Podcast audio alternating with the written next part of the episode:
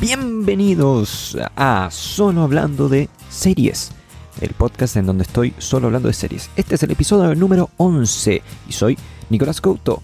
Y una vez más estamos aquí para eh, hablar de un par de series. Esta semana son dos series nuevas eh, que están en Netflix ambas. Mm, una es Ginny Georgia, eh, una serie adolescente, dramática, de comedia, bueno, ahí lo discutiremos. Y la docuserie La desaparición en el Hotel Cecil, que su nombre completo es Escena del Crimen, eh, desaparición en el Hotel Cecil.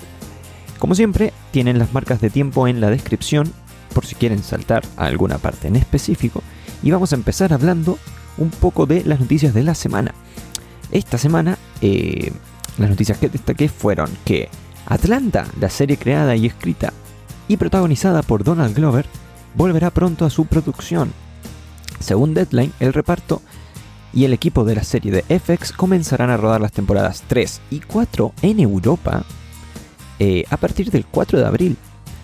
Así que eh, estaremos atentos a eso, una de las mejores series de mm, comedia, aunque también tiene muchos tintes dramáticos.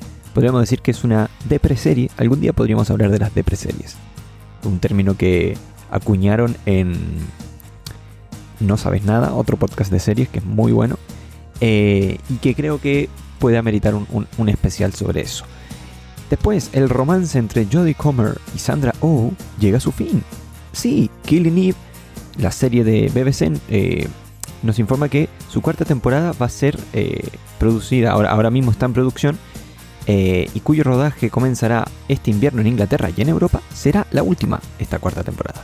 Estará compuesta por 8 capítulos, eh, ocho episodios y cerrará así el juego del gato y ratón que tienen Eve Polastri, investigadora de los servicios secretos británicos, y la asesina profesional Villa Neal. Eh, Laura Neal, guionista de Sex Education, será eh, quien hará, pilotará esta temporada y también estará obviamente en el equipo de producción donde sigue estando la increíble Philly Waller-Bridge de Fleabag. Em, también la semana pasada se estrenaron Falcon y el Soldado de Invierno, la nueva serie de Marvel en Disney Plus, eh, cuyo primer capítulo honestamente me sorprendió mucho. Yo no esperaba nada, nadita de esta serie, pero quiero ver hacia dónde va en los siguientes capítulos. Pueden ver, eh, va a salir por, semana, no va a salir toda de una. Y el siguiente capítulo se estrena este viernes y así sucesivamente en, en, una serie que es corta, que va a ser de 6 capítulos de 40-50 minutos cada uno. Así que por ahora va muy bien. Y también se estrenó Sky Rojo, la nueva producción del creador de La Casa de Papel, protagonizada por la actriz argentina Lali Espósito y que ya está completamente disponible en Netflix. Pronto eh, pienso hablar de ellas, de ambas series, eh, aquí en el podcast. ¿ya? Ahora mismo voy a ir a una pausa breve y volvemos con la primera serie del episodio de hoy.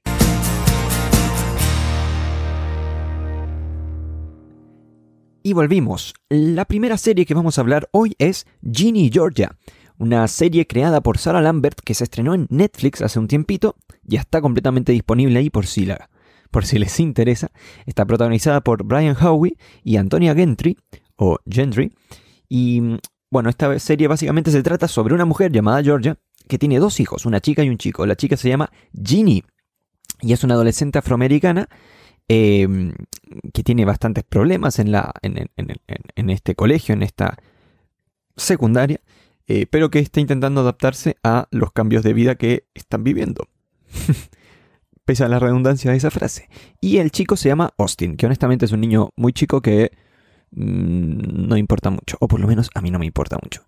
Eh, Georgia es una madre soltera que ha tenido muchas parejas a lo largo de estos años y entre esas parejas están los padres de ambos hijos, que son dos padres diferentes.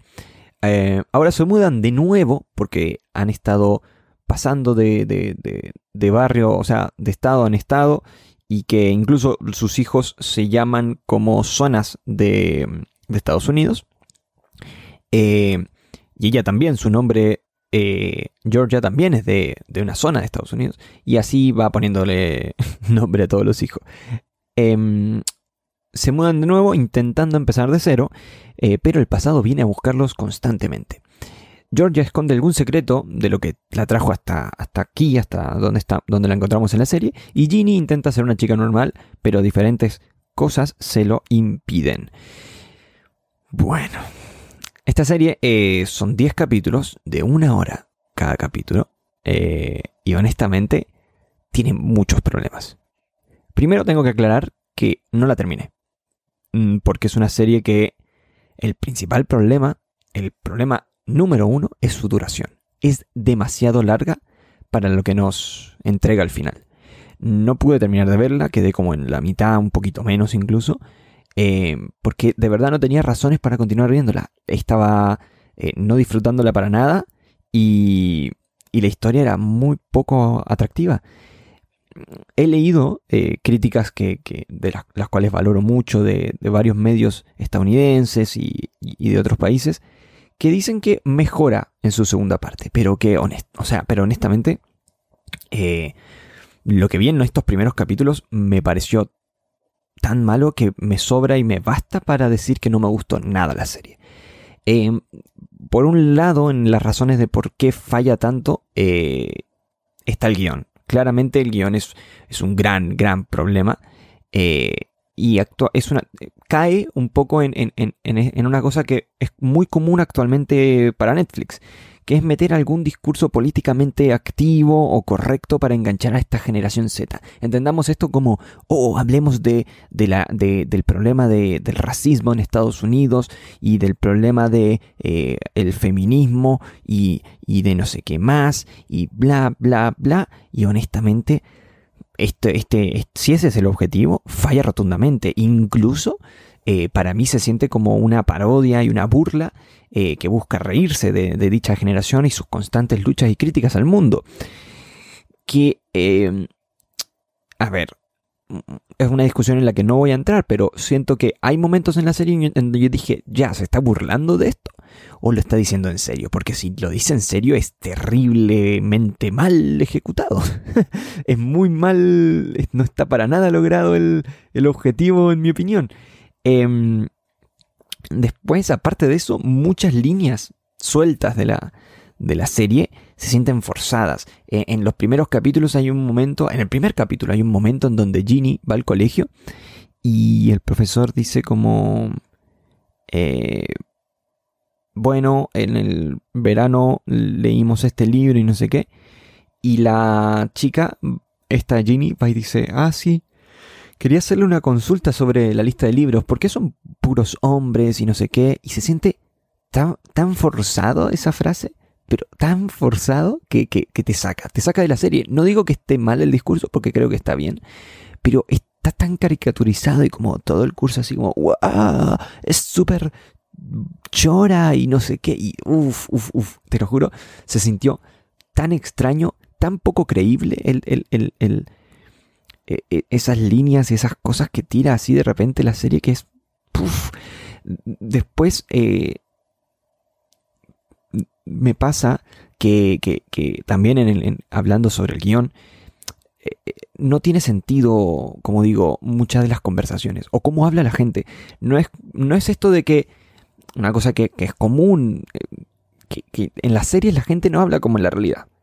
No en, las series y películas no hablan como en la realidad. Y esto es porque no funciona siempre hablar como en la realidad. Hay algunos directores que lo que buscan el, el efecto este 100% realista de, cómo habla la gente, interrumpiéndose, hablando por encima, que por ejemplo Noah Baumbach ocupa mucho eso y para mí en, en, la película de él en donde más se nota es eh, Meyerowitz Stories, que la recomiendo.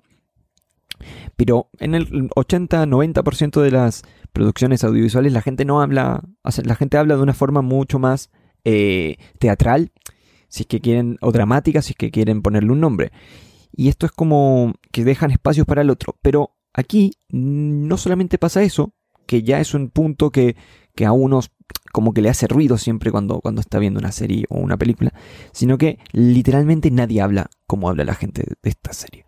Nadie habla así. O sea, hablan de una manera tan extraña, tan ridícula que te quedas así como medio fuera de, foco y, y, no te lo esperas así para nada.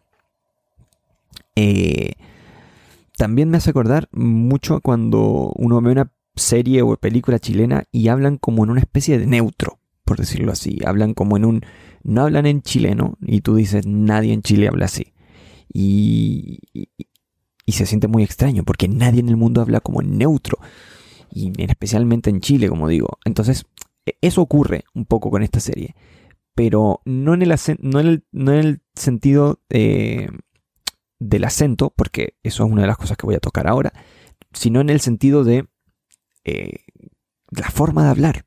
Eh, ¿Y por qué no en el acento? Porque no hablan en nada neutro, sino que eh, para mí ese es otro de los problemas, que son las interpretaciones de los personajes. O sea, primero está Georgia, que está interpretada por Brian Howie, a quien por lo menos yo recuerdo de la serie Upload, que, que, salió el año pasado en Amazon Prime Video, y donde ella es muy divertida, hace de la novia del protagonista en el mundo real, y, tiene bastante, mm, bastante momentos divertidos. Eh, eh, no, no, no, le pasa lo que le ocurre aquí en muchos momentos en donde es muy insoportable el personaje, eh, pero en especial a mí lo que más me molestó fue su acento sobrecargado sureño estadounidense y es muy marcado. tengo claro que hay personas que hablan así en la realidad, tengo claro que es una cosa que puede ser así, pero Uh, a mí me saca, me saca bastante de la serie. Digo como, uff, pero ¿qué? ¿por qué habla tan, tan así? es muy extraño de ver. En especial habiéndola visto en otra serie en donde no habla así. Entonces eso se siente un poco caricaturesco y como, como muy, muy, muy, muy forzado.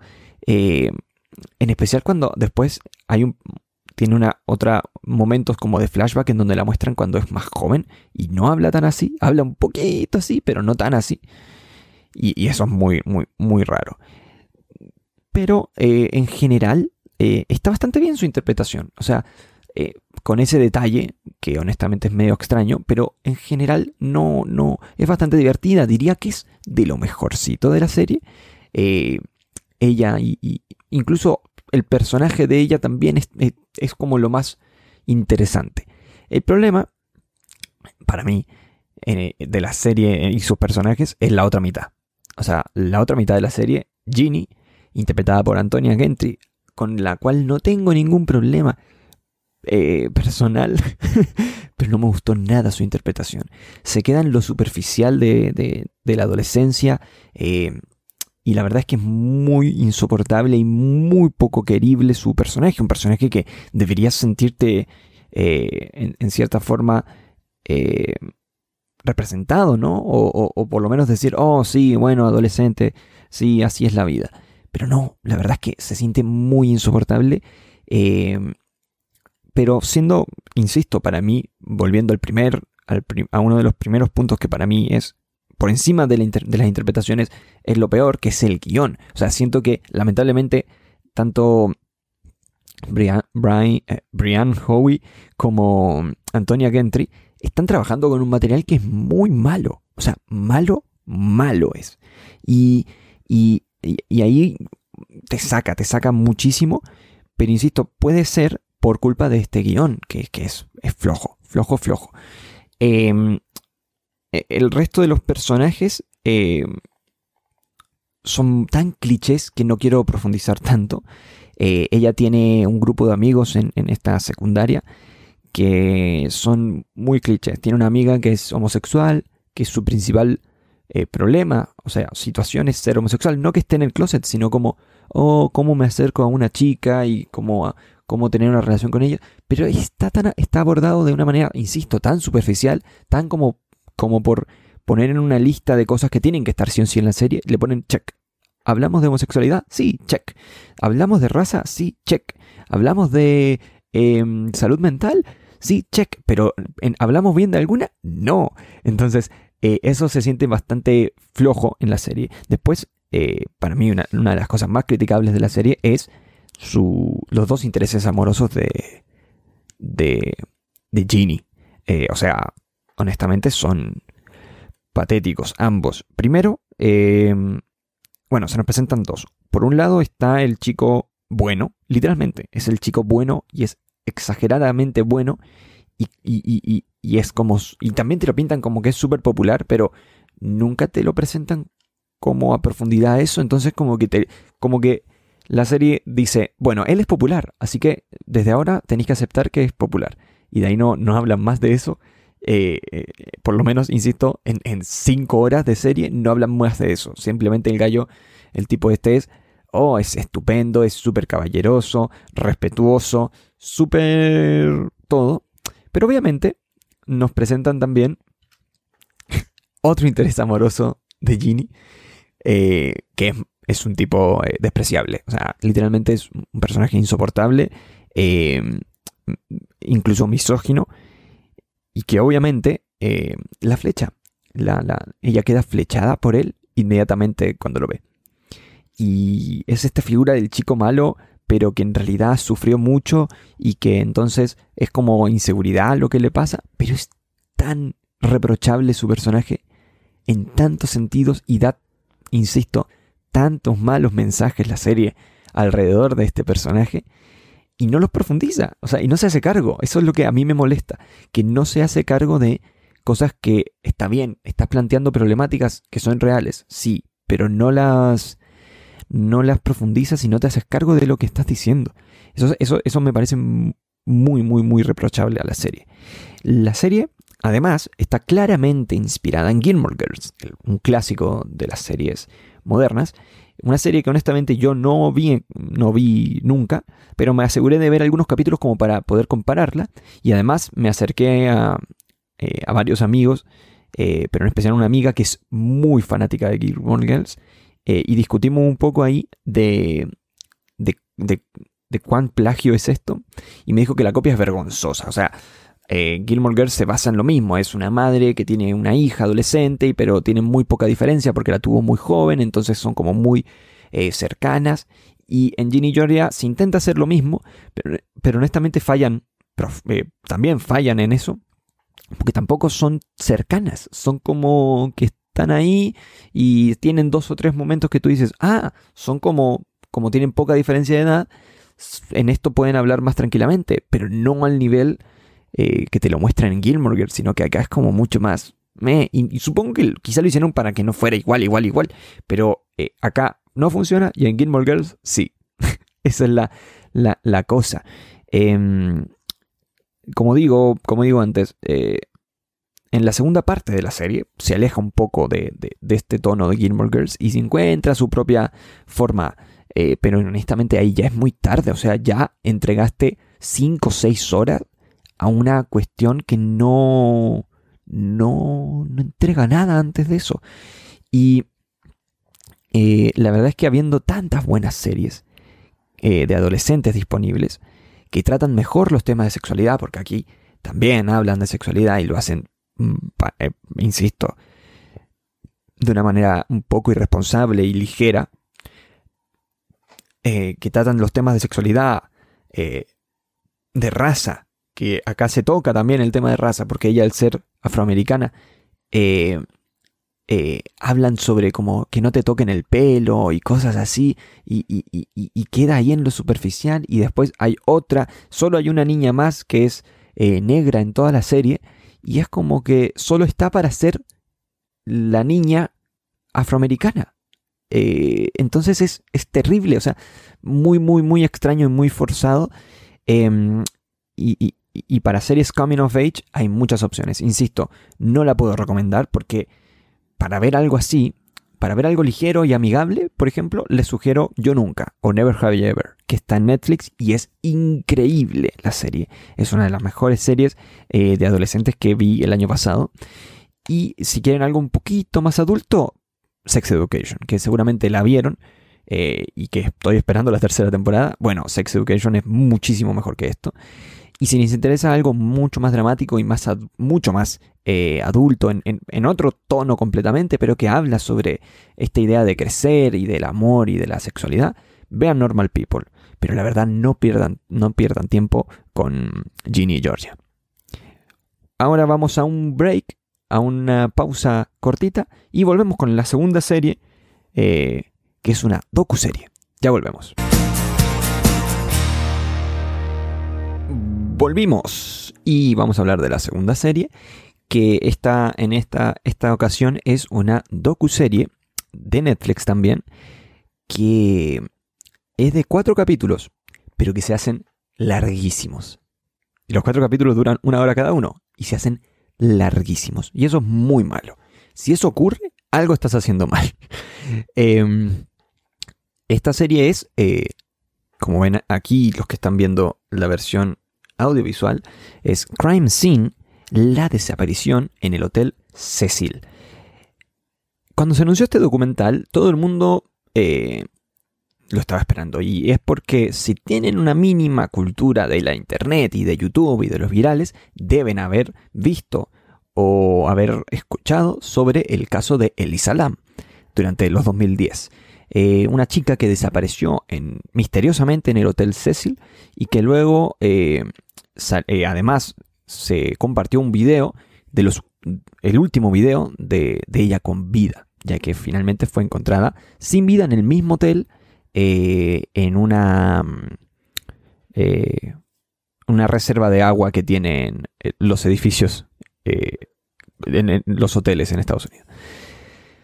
Y la verdad, eh, a mí también me llamaba mucho la atención. Siempre me, han gustado estos temas eh, que para mucha gente quizás son morbosos, pero siempre me, han atraído los temas así de eh, real crime y de asesinos seriales y casos así sin resolver y cosas así bastante misteriosas. Y, bueno, insisto, yo crecí también con toda esta cultura de los videos de YouTube y de investigaciones de YouTube y todas estas cosas eh, y conspiraciones y, son divertidos de ver.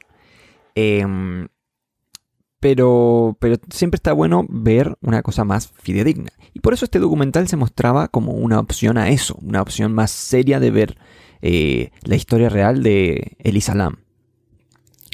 y para mí el problema incluso nace eh, desde el nombre de la serie. Porque dice eh, Crime Scene, The Vanishing at Cecil Hotel. Entonces, como que, que nos vas a hablar del Cecil Hotel o nos vas a hablar del caso de Elisa Lam. Eh, al final, intenta hablar del caso de Elisa Lam, pero también habla mucho del Cecil Hotel. Entonces, como que yo creo que no sabe nivelar muy bien de cuál está hablando, de cuál quiere hablar bien y al final creo que falla también, al igual que Ginny Georgia, falla en, lograr eh, hablar de, de, cualquiera de los dos bien.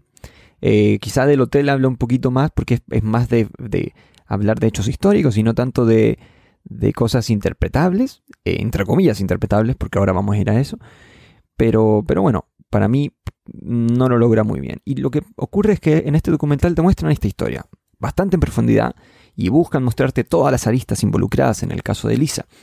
Eh, la policía, el hotel, los conspiranoicos detectives de Internet de la época eh, y un cantante de rock que también se ve involucrado en este caso. Y el problema es que lo hace guiándote a un desenlace que al final no es tal. No, no, no, no. O sea, literalmente no, no es el, el, el desenlace. Uno sabe, todos sabemos cómo termina el caso de Lisa. Pero el documental pierde tiempo literalmente pierde tres horas y un poco más, me atrevería a decir, de tiempo en conspiraciones ridículas de Internet, en, en, guiarte hacia otros lados, en hablarte de cosas del hotel que no tienen conexión alguna con, con el caso de Lisa. Y le da demasiada seriedad, a, en especial a los conspiranoicos, les da demasiada seriedad e importancia cuando podría haber contado la historia de Lisa Lam de buena manera, respetuosamente para enseñar sobre lo importante que es la salud mental. Porque finalmente, spoiler, eh, la chica simplemente, eh, al parecer, eh, todo indica que no, que, fue un accidente. Un accidente que estuvo relacionado a que ella tenía el síndrome bipolar, pero un síndrome bipolar muy de los más Mm, de los más fuertes, por decirlo así, eh, porque no es grave la palabra, sino que es de los más eh, complejos de tratar. Era de tipo 1 y, llegaba a tener eh, alucinaciones y cosas de ese estilo. Entonces, el video, el famoso video de Lisa Lam, está conectado a eso. Y la verdad, en esos primeros, tres, primeros tres capítulos se enfocan en la historia del hotel y en los detectives más malos del mundo. Literalmente el primer capítulo es terrible. O sea, es terrible como introducción a esto porque hablan todo el rato del Cecil Hotel y tú dices, ah, ya, entonces no es sobre Elisa Lam, sino que quizá mencionan a Elisa Lam en algún momento, porque en el primer capítulo te la mencionan ahí, pim, como que está Elisa Lam y listo, eh, pero, pero profundizan mucho en el hotel y en las cosas terribles que ocurren ahí, y pero después aparece Elisa Lam como personaje, ahora voy a hablar de eso, pero es, muy raro, es muy raro el registro, el tono de la serie, de la serie documental. Y, mm, eh, como digo, pierde el tiempo en, hablar de, de, otras cosas. Cuando podría estar hablando del caso, podría haber sido un documental de dos episodios eh, o un una película documental eh, y, y, sería mucho mejor y no perderías el tiempo hablando de otras cosas. No sé si esto ocurrió porque Netflix les dijo, no, tiene que hacer una serie que sea de mínimo cuatro episodios. Y tenían que rellenar mínimo cuatro episodios o algo así, porque se siente un poco así por momentos. Se siente como que dijeron, ah, tenemos que rellenar espacio, hagamos esto, démonos vuelta aquí, perdamos el tiempo, guiemos, vamos por otro lado, pero después en realidad al final vamos al, desenlace real y lo hacemos emotivo y decimos como que lo importante es la salud mental, que, que esa parte está bien, pero siento que hacen tantas cosas antes que no tienen conexión con eso, que el relato pierde un poco esa fuerza. Eh, en especial porque eh, eh, todos los que participan saben cuál es el final, pero la cuentan como si no, como, como que casi que estuviera preparado todo, que quizá lo está, pero es muy, muy, muy raro la forma en, cómo cuenta la historia. Muy raro, muy decepcionante el documental, honestamente. Y eh, para mí también es muy poco respetuoso con Elisa. Eh, utilizan su blog, eh, esto es lo que contaba antes, que es un personaje de la, de la serie esta, y utilizan las frases de su blog y las interpreta una actriz que las, las va leyendo, y es muy raro cómo está hecho eso, porque también eh, te saca, te saca bastante de, de que está intentando contar esta serie. Entonces, puff, también es, es, muy raro de ver eso.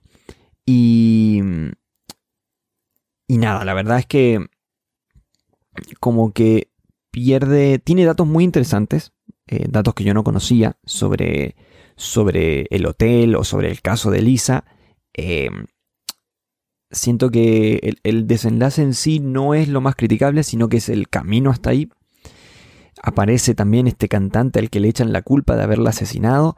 Eso está interesante, insisto. Las entrevistas, eh, hay un par que están muy buenas. Eh, hay una que, que, a mí me sorprende, tiene, tiene, momentos. Tampoco es que las entrevistas completas estén buenas, sino que, por ejemplo, para mí, eh, las entrevistas a los detectives son como muy tediosas, porque van para un lado, tú sabes que en realidad no, van no va a funcionar por ahí y después eh, te muestran como todos los fallos que cometen y como que. Después también las entrevistas a los eh, ciberdetectives son, me atrevería a decir, patéticas en muchos de sus casos porque te las presentan así como somos youtubers y nos preocupamos de Elisa y estábamos investigando lo que la policía no estaba buscando o la policía estaba encubriendo esto o la gente del hotel lo estaba encubriendo y en realidad al final fue pura conspiranoia porque el caso se, no se pudo comprobar nada más.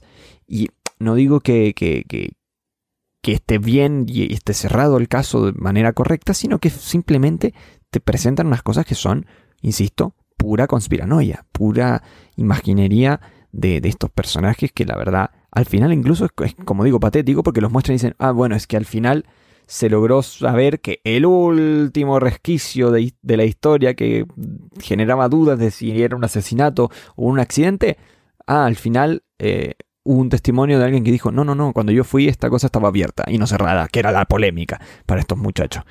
Entonces, eso es, eso es medio, medio raro eh, de ver.